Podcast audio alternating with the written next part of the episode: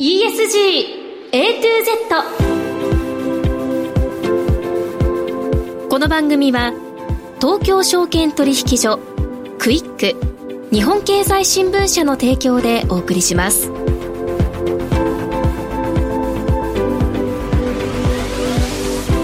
皆さんこんにちは。滝口ゆりなです。3月4日月曜日のお昼皆さんいかがお過ごしでしょうか？この番組は ESG A to Z というタイトル通り近年世界規模で関心が高まっている ESG を A から Z までつまり入門編から応用編まで全てお伝えする番組です。ESG とは E Environment 環境 S Social 社会 G Governance 企業統治。この3つの頭文字を取った略語で企業が持続的な成長を目指すために必要とされている課題です。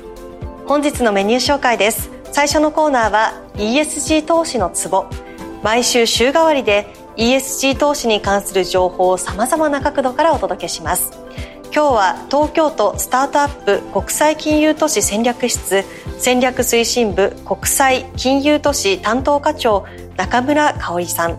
国際金融都市東京の核となるグリーンファイナンスについて伺います。もう一つのコーナーはピックアップ ESG ここでは ESG に積極的な企業の取り組みをご紹介します。今日は AGC 執行役員経営企画本部サステナビリティ推進部長玉木和美さんにお話を伺います。さあそれでは皆さん12時30分までの短いお時間ではございますが最後までお付き合いください。人生100年時代と言われる中、資産形成に関する議論や SDGs、ESG 投資の意識の高まりなど、金融リテラシーへの社会的な関心がかつてないほど高まっています。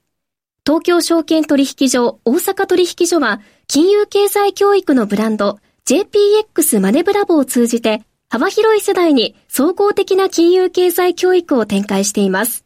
詳細は JPX マネブラボで検索。銘柄選別ってどうやったらいい？来週の相場のポイントは？株式投資に役立つ情報ツールならクイックマネーワールド。マーケットのプロが予想したデータで銘柄探しもできる。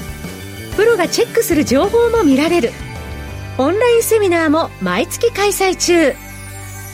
マネーはで検索して会員登録しよう。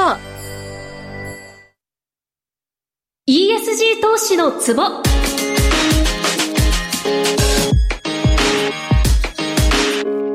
最初のコーナーは週替わりで ESG 投資に関する情報を様々な角度からお届けします。今日は東京都スタートアップ国際金融都市戦略室戦略推進部国際金融都市担当課長中村香織さんにお越しいただきました。中村さんよろしくお願いします。お願いします。さて中村さんは金融庁で国際金融センターとしての日本の地位向上に向けた政策立案など担当されて、現在は東京都に出向されていらっしゃるということですね。で、国際金融都市東京構想2.0で掲げられた施策のうち、グリーンファイナンスの推進などを担当されていると伺っておりますが、あの、そもそもこの国際金融都市東京構想2.0というのがどういうものなのかというところから教えてください。はいグローバル化ですとか、あの、都市間の競争が激しくなっていく中で、東京が選ばれる都市、世界から選ばれる都市になっていくことが必要だと思ってます。はい、で、そのためには、あの、持続可能な形で発展を続けていくということが重要になってくると考えています。で、そこであの金融の力を使ってサステナビリティですとか、イノベーションの実現というのを強力に進めていこうというのが国際金融都市構想2.0のベースにある考えだと思っています。はい。で、柱としては大きく3つあります。一つが社会課題の解決に貢献する分厚い金融市場の構築、うん、東京グリーンファイナンスイニシアチブというふうに言っていますけど、これを推進すること。で、まあ、グリーンの G で表されています。はい。二つ目が、フィンテックの活用などによって金融のデジタライゼーションを進めていくこと。で、これをまあデジタルの D というふうに言ったりしています。はい、で、最後三つ目が、資産運用業者さんをはじめとする多様な金融関連プレイヤーを集積していくこと。で、これをまあプレイヤーの P で、まあ、合わせて GDP っていうふうに表現したりしています。覚えやすいですね。はい。えー、先ほど教えていただきました国際金融都市東京構想2.0の3つの柱、えー、グリーンファイナンス、金融のデジタライゼーション、金融関連プレイヤーの集積という、まあ、GDP と略される、はい、これのうちですね、今日はグリーンファイナンスの促進について詳しく伺っていきたいと思いますが、グリーンファイナンスは ESG のいい環境問題の、まあ、ここに該当する、これの解決に用いられる資金とされていると思いますが、これ実際にどのような手段があるのか教えていただけますか？はい。大きく分けて、社債、会社が発行する債券、まあ、ボンドですね、うんはい、と、銀行借り入れ、ローンの2つに分かれると思っています。はい。で、その中では、主なもので言いますと、例えばグリーンボンド。まあ、どういうものかと言いますと、あの、気候変動などに、あの、明確な環境改善効果をもたらす的確な国内外のグリーンプロジェクト。まあ、例えば再生可能エネルギーのプロジェクトなんかなんですけど、まあ、そういったものに必要となる資金を調達、集めていくために会社さんが社債としてこう発行するようなものをグリーンボンドというふうに言ったりします。はいこうした形をまあ銀行借り入れの形で調達するとグリーンローンというふうに。言ったり、サステナビリティリンクローンなんていうものもありまして、例えばですけど、その最近ですとまあ SDGs の取り組みっていうのはいろんな企業様やられてると思うんですけど、そのサステナビリティ戦略に沿った目標、まあ、これは野心的なこうターゲットを設定しましょうということになっているんですけど、うんはい、そこのあの達成状況に応じて、銀行借りなんでまあ当然金利があるんですけど、その金利の条件が変わったりとかですね、あの、そういう仕組みになっているものをこうサステナビリティリンクローンとリフに行ったりも、まあそんな商品もあります。はい。この日本のグリーンファイナンスの市場規模というのは現時点だとどれくらいなんでしょう、はい、こちら環境省さんのグリーンファイナンスポータルというあの、ホームページがあるんですけれども、はい、そちらでよるとですね、2023年の1年間であの国内企業とによるグリーンボンドの発行実績が120件で金額ですと約3兆円というふうになっています。イギリスの資料なんかを拝見すると世界はどうかというと同じくまあ2023年のグリーンボンドの発行実績で言いますと約米ドルで5700億ドル。1ドル、まあ、150円で換算すると、だいたい85.5兆円ぐらい。で、まあ、先ほどの3兆円でまあ割ると、だいたい日本今3.5%ぐらいっていうふうになってます。少し調べてみたんですけれども、今ご紹介したグリーンボンドの他に、環境以外の社会課題の解決、あの、まあ、貧困問題だったり、うん、まあ、ジェンダーだったりとか、そういうことも含めてなんですけど、えー、社会課題の解決に向けた、あの、プロジェクト、ソーシャルプロジェクトなんていうふうに言いますけど、うん、まあ、そのための資金調達で発行する債券をソーシャルボンドというふうに言うんですけど、えーはい、まあ、そういったものも合わせて、総称でこうサステナブルボンドと言いますが、あの、サステナブルボンドの発行しているその通貨ですね。あの、米ドルとか、あの、ユーロとか、あると思うんですけど、その通貨で見てみると、まあ日本は世界では第5位ということなので、まあ先ほどの3.5%っていうと、まあまだまだかなっていう気もしますけど、まあ一定のボリュームは占めてもいるところですし、まあ伸びしろがまだまだあるとも言えると思います。なるほど。さあ、そしてこのグリーンファイナンス市場の発展に向けてですね、都がどのような取り組みを行っているかという部分いかがでしょうか？はい。とまず一つはですね、あの、東京都自身も債券、ボンドをですね、発行しています。地方債という形でています。あの、自治体としては、いち早く2017年度にグリーンボンドを発行しています。はい、で今では先ほどご説明したソーシャルボンドなんかも発行しています。個人向けにもあの発行をしていますので、あのご関心がある方はぜひ、あの東京都のページもチェックしていただけるとよろしいかなと思います。はいまだちょっと今後の予定ですけれども、まあ、来年度は海洋環境ですとかその資源を守りながら経済活動とこう両立させていくようなプロジェクトについてこれもブルーボンドなんていうふうに言うんですけど、はい、そういったものも発行する予定というかあの発行に向けて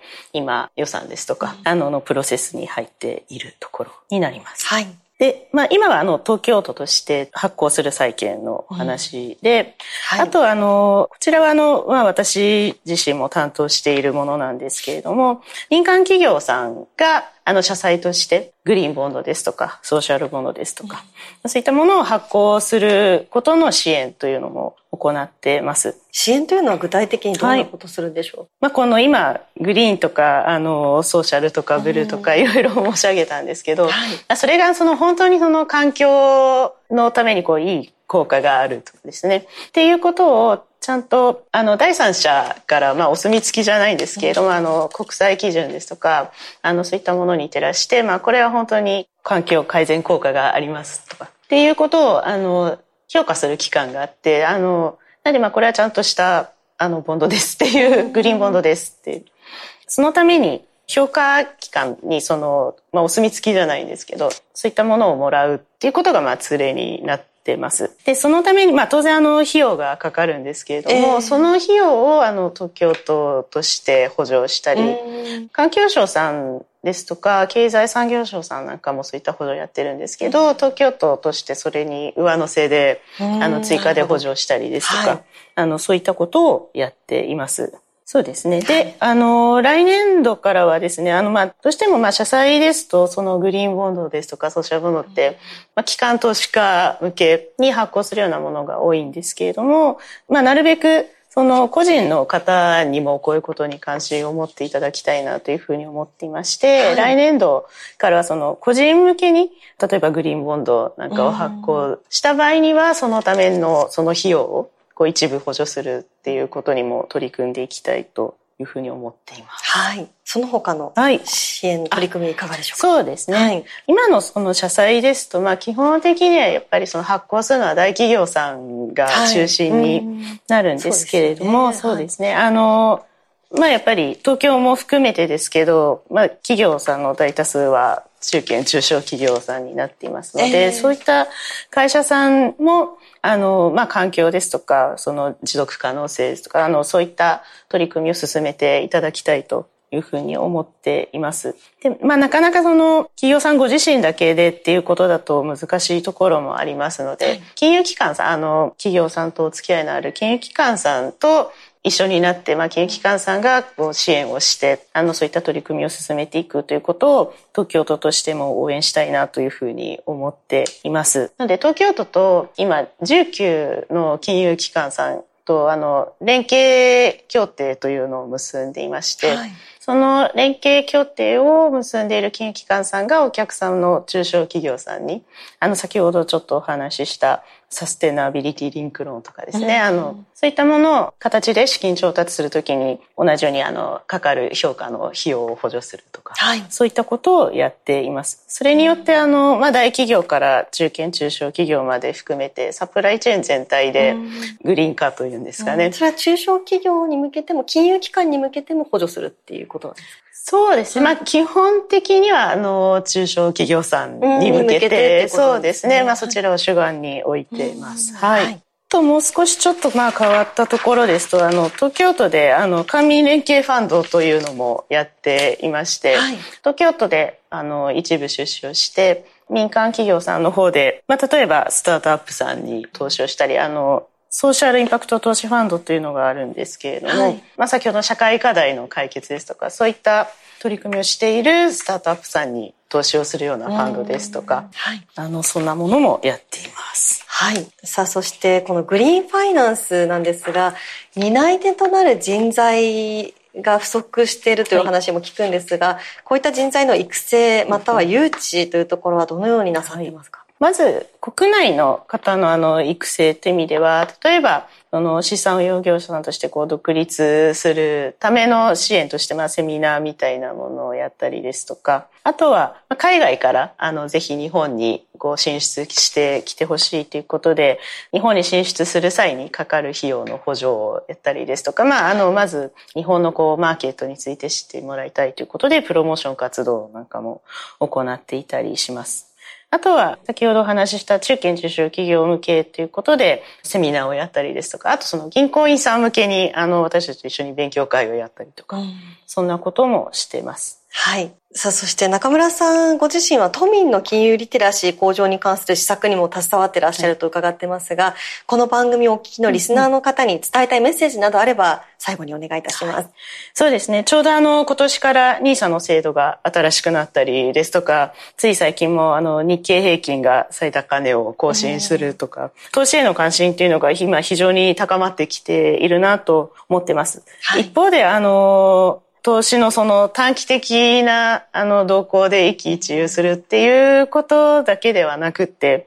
そのまあ自分のお金を儲けるとか、まあそれだけの手段っていうことではなくて、やっぱりその金融自身でそのイノベーションを作るですとか、まあ環境問題ですとか、その社会課題の解決に貢献する力があると思っていますので、まあ投資もそうですけど、そのまあ金融のことを通じて環境ですとか、あの社会ですとか、まあ中長期的な先々のことですとか、そういったことに目を向けていただくきっかけにしていただけると、すごくいいかなというふうに思っています。はい。さあ今日は国際金融都市東京構想2.0で掲げられた施策のうち、グリーンファイナンスの推進についてお話を伺いました。中村さんありがとうございました。ありがとうございました。企業トップが語る威風堂々毎週水曜日夕方4時40分からオンエアパーソナリティの毎度。相場の福の神藤本信之さんが厳選した上場企業の経営トップをゲストに迎え事業展望や経営哲学などを伺いつつトップの人となりにも迫るインタビュー番組です。企業トップが語る威風堂々はラジコタイムフリーポッドキャストでも配信中。ほら聞いてや。人生の半分損してるって言ってるやつは疑ってかかった方がいいですからね。ええー、はい。若者の皆さんは怒っていいですよ。怒っていい。データ活用を楽しく学べるコンテンツ Your Data, Your Life 各種ポッドキャストサービスで配信中親しみやすいテーマからデータとの向き合い方を考えてみませんか？Your data, your, data, your life. Your life.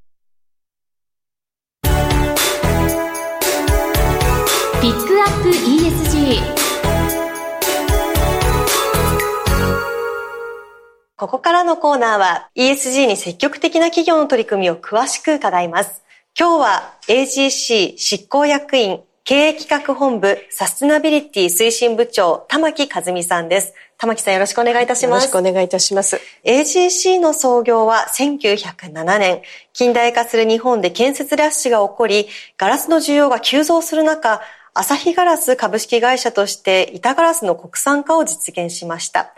その後、化学品、セラミックス、電子部材へ事業の幅を広げ、創業100年にあたる2007年にグループブランドを AGC に統一しました。今ではバイオ医薬品などのライフサイエンスの分野も手掛けていらっしゃいますが、この AGC、両機器の経営、そして両機器の開発という言葉、重んじていらっしゃるそうですが、この、まあ、両利きの経営という言葉聞いたことある方も多いかもしれませんが、両利きの開発というのを初めて聞くんですけれども、はい、この二つの言葉について教えていただけますか？はい。両利きの経営は皆さんご存知の通り、スタンフォード大学の経営大学院のチャールズ・オライリー先生とそのチームが、あの、提唱されたものですね。で、あの、知の探索と知の進化これをですね、まあ、高い次元でバランスをとって行う経営のことを指していらっしゃいます。で、もう少しわかりやすく言うと、まあ、既存事業の深掘りと、それからまあ新しい事業機会の探索、これを一つの組織の中で両立させる、うん、えー、ことをあの指している言葉です。はい、で、そのオライリー先生が、まあ、当社、あの、先ほどご紹介していただいた通り、ガラス事業で、まあ、創業したんですけれども、化学品、それから電子部材、で、さらには、医農薬分野にも進出していると。まあ、この一つの組織の中でこういった発展を遂げている、まあ、好事例として、まあ、論文で紹介していただいたっていうのが、まあ、あの中身ですね。はい、で、えっ、ー、と、両機器の開発なんですけれども、これは、その、開発戦略に、その、両機器の経営を落とし込んだものです。はい、で、まあ、生産性の改善ですとか、既存コア事業を深めるという意味でのあの技術戦略。これは、あの、知の進化、深めるっていうところに当たると思います。で、一方で、将来を予想して、新事業につながる技術戦略をしていこうと。まあ、地の探索に当たる部分ですけれども、まあ、こういった形で、えー、技術戦略に落とし込んだものですね。それを両両機器の開発と当社では呼んでおります。はい。はい、さあそして ESG の取り組みについてお話を伺いたいのですが、はい、この ESG の取り組みに力を入れ始められたのは、いつ頃からなんでしょうか、えっ、ー、と、1971年に環境部を設置して、その環境に対するそのえー、組織としての体制を整えたのが、まあ、71年なんですね。はい、で、その後93年には環境保全ですとか、小資源などに積極的に取り組んでいこうという方針を定めています。それから2001年にはグループ環境基本方針を定めまして、この中で持続可能な社会づくりへ貢献するということを言っているんですね。まあ、はい、そういう意味で言うと、まあ、他社さんに比べればちょっと早いかもしれない、そうですね。はい、それから、まあ、ESG、ガバナンスについて、はい、これは2000年前後に本格的にガバナンス改革に取り組みました。まずですね、グループビジョンを設定をして、この価値観の中で多様性とか環境というものを大事にしようと私たちの価値観っていうのを定めてます。はい、で2000同じく2年に、えー、ガバナンス改革として取締役を、まあ、それまで20人いた取締役を7人にするとかあるいは社外取締役を招聘してくるというようなことをしておりますし2003年には任意で、えー、報酬委員会であったり指名委員会を設置しています。で、2011年には社外取締役を取締役会の議長にして、の、担っていただくということで、まあ、早くからガバナンス改革にも取り組んでおります。はい。あ、それからもう一つちょっと、はい、あの、ご紹介させていただきたいんですけれども、アサヒガラスが創業して25周年の際に、アサヒガラス財団というものを作りました。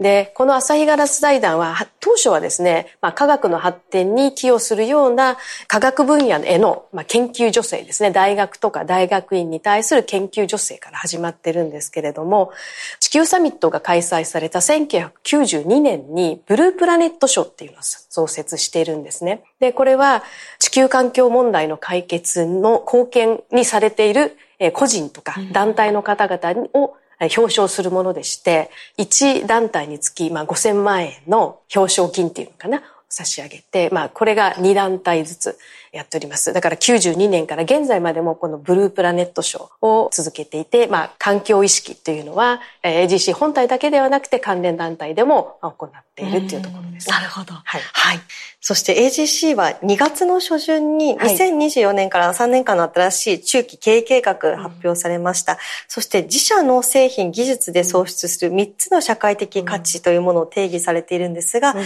その中の一つがウェルビーイングということで、この AGC が考えていらっしゃるウェルビーイングについて詳しく伺えますでしょうか。はい。新しい中期経営計画で3つの社会的価値、ここを私たちはあの創出していくんだと定めました。一つはブループラネットですね。持続可能な地球環境の実現。それからイノベーション。これは革新的な未来社会の創造。はい、そしてウェルビーイング。ここはですね、人々が安心安全で快適に、そして健康に暮らしていけることに貢献していきたいというものです。で、自身はあの、生活のインフラを支えるような製品をたくさんお客様にお届けしています。例えばですね、上下水道の殺菌消毒剤に使われるような、まあ、次亜塩素酸ソーダというものですとか、あるいはその上下水道の配管に使われる塩ビ、PVC と呼んでますけれども、まあ、そういったあの製品、それからまあ様々な場面で使われる洗浄剤ですね、それからアルミや鉄鋼の精錬で使う火星ソーダ、まあ、こういったものも供給させていただいておりますし、それから健康を守る製品、例えばですね、人工透析に使われるファインな重曹なんていうものも供給させていただいたり、あるいは農薬や医薬品ですね、これのあの有効成分の受託製造などもやってています。まあ、こういった製品の供給を通じて、まあ、私たち一人一人が安心して暮らせる社会のために貢献していきたいというのがウェルビーイングです。うん、なるほど。はいさあ、そして、新中期経営計画では、サステナビリティ経営の進化、深めるの方の進化ですね、はい、を掲げてらっしゃいます。うん、サステナビリティの KPI、重要業績評価指標を設定されているということなんですが、この KPI、どのようなものに設定しているんでしょうか？はい。まずですね、GHG 削減っていうのが、まあ、企業に課された非常に大きな課題だと思いますが、はい、2021年に GHG の排出削減目標を設定しています。これがまあ2050年にカーボンネットゼロに持っていく。そしてマイルストーンとして2030年には2019年対比30%削減というものなんですね。はい、これに加えて新たにサステナビリティ KPI を設定したという形です。はい、この中にはですね、まあ人材にこう焦点を当てたあの従業員エンゲージメントスコアですね。うんはい、それから先ほど申し上げた3つの社会的価値。これがうまく創出できているか、ちゃんとあの増加させられているかということを測る KPI になります。で、あの、ブループラネットで申し上げると、例えば建築用のガラスで、まあ、GHG 排出削減貢献につながるような製品の売上高とか、あるいは冷媒、地球温暖化係数の低い冷媒ですね。こういったもののあの貢献指数とか、あるいはエレクトロニクスとかモビリティなどの次世代型社会を構築するための製品の売上高。これはイノベーションのあの代表のものですけれども、それからウェルビーイングにつきましては、新興国での社会インフラ投資に必要な製品の出荷数量、それから医薬品、農薬などのライフサイエンス関連の売上高、こういったものを KPI に今回設定いたしました。なるほど。そして株主還元についても方針を変更されたということで、はい、こちらはどのような変更なんでしょう？か、はい。あの、今年からはですね、あの、株主還元については、まず、配当については、資本配当率をおおむね3%程度を目安にして、まあ、安定的に配当させていただきたいというふうに変えました。はい、従来は、連結配当成功40%を目安にしてたんですね。これを資本配当率を使うことで、より安定的な配当をしていきたいというふうに考えております。で、株主還元はあの自己株式取得というのも方法もありますけれども、この方針については変わらず、投資の状況、それからキャッシュの状況に合わせて、まあ、機動的に判断させていただきたいいうふうに考えています。はい。今回は AGC が目指す経営の方向性、そして全社的な ESG の取り組みについてお話を伺いました。次回ですね、ESG、それぞれの取り組みについて詳しく伺っていきたいと思います。玉木さん、ここまでありがとうございました。ありがとうございました。それなりに評価されてきたと思う。今のままでも悪くない。でも、それで満足していいのか？と思う自分もいる。一歩踏み出してその先へと動く人は強い。1日15分から始める成長習慣日経電子版。初めの1ヶ月無料。最近スマホで読むニュースの文字が見えづらい。とお悩みの方。日経電子版なら大丈夫。文字の大きさと行間を調整できるから自分の見やすいサイズでニュースをスムーズにチェックできます。最新情報を快適にお届け。日経電子版「ESG A to Z」この番組は東京証券取引所クイック日本経済新聞社の提供でお送りしました。投資に関する最終決定はご自身の判断でなさいますようお願いします。ESG A to Z エンディングです今日の前半は東京都スタートアップ国際金融都市戦略室戦略推進部国際金融都市担当課長中村香織さんに国際金融都市東京の核となるグリーンファイナンスについて伺いました。そして後半では AGC 執行役員経営企画本部サステナビリティ推進部長玉木和美さんに AGC が目指す経営の方向性や全社的な ESG の取り組みについて伺いました。今日の放送は皆さんの投資の参考になりましたでしょうか？ここまで滝口ゆりながお伝えしました。